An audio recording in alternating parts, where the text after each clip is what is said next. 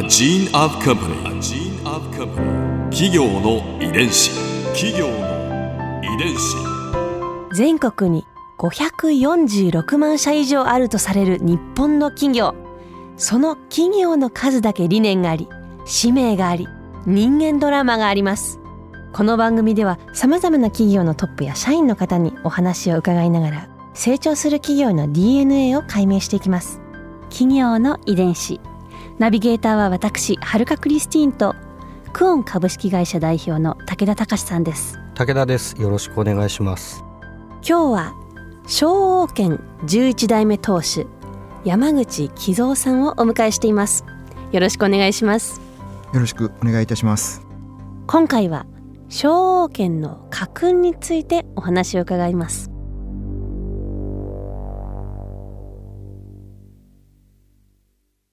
創業当時から守ってこられたことっていうのはどんなことなんですか？はいあの今も続けてることはあのまあ手作りでっていうかあの一人一人の職人がそれぞれ自分の窯で、まあ生地作りから焼き方まで焼き上げるまでをあの通して行うっていうことなんですけども。どういうことですか？どういうことです多分あのううちもすいな、まあ、何店舗かお店ができて、はい。そうするとたたくさんの量を作らなきゃいけなくなるんですが、まあ、合理的に考えると多分じゃあ私は卵を割りましょう。じゃあ私は測りましょうとか、はい。分業する方があ効率、流れ作業に。分業じゃないんですか、うちはですから一人の職人が全部最初から最後まで。やるとこれはすごく合理的じゃないんですが、やっぱその自分の作るカステラに責任持って思いを込めて作れるっていうことだと思ってます。えじゃあもう本当にだから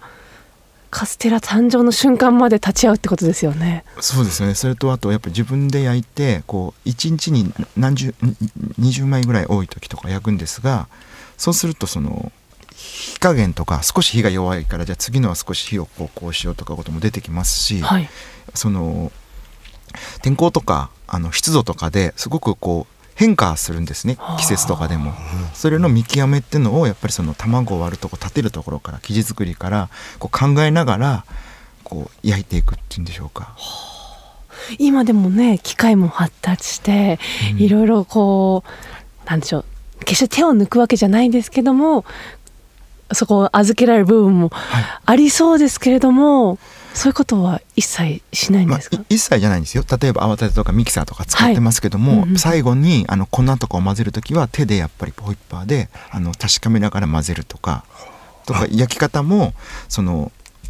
なんていうんですかねあ塩梅とか焼き上がり見ながら少し調整を微妙に変えていくってことが一枚一枚きちんとあのいつもの証券のカステラに焼き上げるってことが一番そういうことができる難しいけどもそれができるというふうに思ってます。だ季節問わず、ね、日によって天候も違いますしそれにはやっぱり人の力以上人間の力に勝るものはないというそうですねやっぱりこう見極めながらっていうか経験とかうんいろんなさ作作業をしながらスキルっていうんですか熟練度であのあいいものに仕上げていくっていうことだと思ってます。まさにね職人魂っていう感じですよね。企業の遺伝子。こう代々こうでもねこう受け継いできてなんか言われてる言葉とかなんかあるんですか？えっとまあその8代目っていうのが実はその忠次郎っていうのがいてそその人の時に東京に支店を作ろうとしたんですがうちはその昔のあのその家訓っていうかそう言言われてきたことっていう口伝で、まあ、書いてあることじゃないんですけども、はい。えっとそれはいつ頃からですか？まあその8代目が言われたってことは少なくともその前からあもう前からあったもと思うんですがどんな家訓なんですか？一つは支店や御殿を作ってはいけないとかもう一個はその主人は、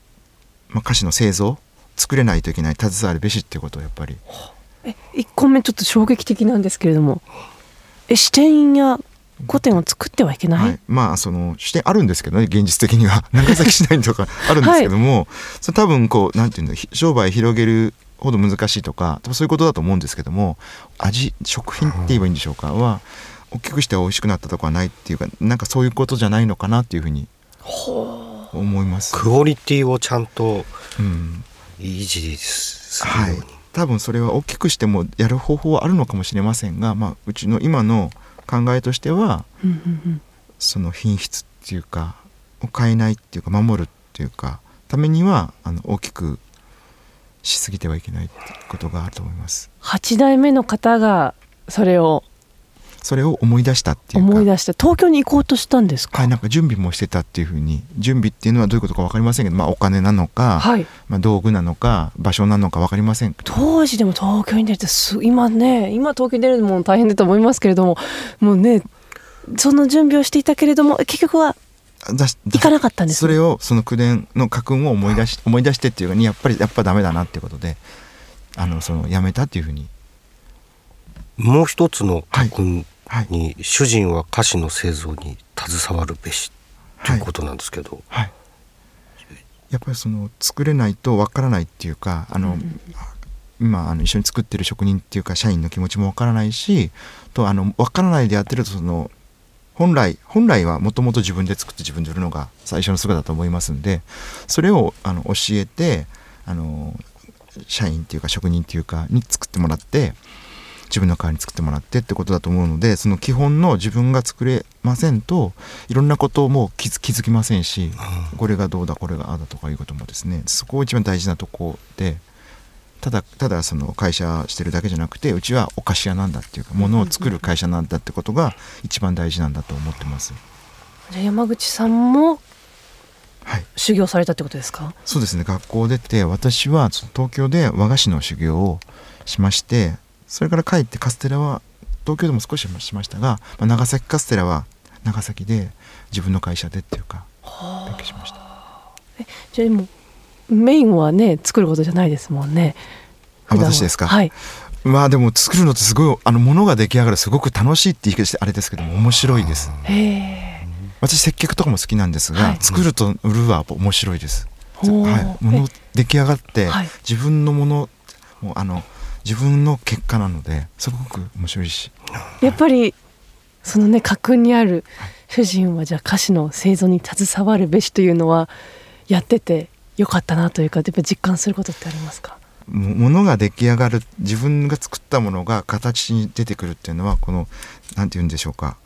結果が出るっていうかそそれはすごく分かりやすいっていうかうまくいかない時はうまくいきませんしちゃんとできた時の喜びっていうかもありますしあのあとやっぱり職人さんたちの気持ちとかがこう分かるっていうんですかねもあります。それがでもまたきっとねそのいいものを作るところへのこうこだわりというかだからこそ品質というのをこれだけ作るのが大変だって自分で分かっているからこそそうあまりね視点を増やしすぎないとかそういうところにあそうですね。行き着くんでしょうねきっと。ここで春風ビューポイント今回山口さんのお話の中で私が印象に残ったのは職人が分業せず最初から最後まで一人で作り上げていくということですね。ものすごくびっくりしました。効率を追い求めるわけではなく品質を大切に一つ一つに気持ちを込めてそうやって商品が出来上がっているんだなと感じました。こういう気持ちで作っているんだなって聞くと改めて食べたくなりますね。企業の遺伝子。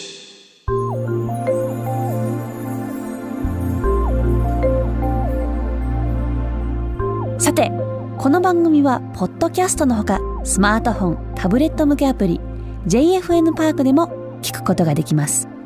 お使いのアプリストアからダウンロードして企業の遺伝子のページにアクセスしてみてください。それでは来週もお会いしましょう。企業の遺伝子ナビゲーターは私はるかクリスティンとクオン株式会社代表の武田隆でした。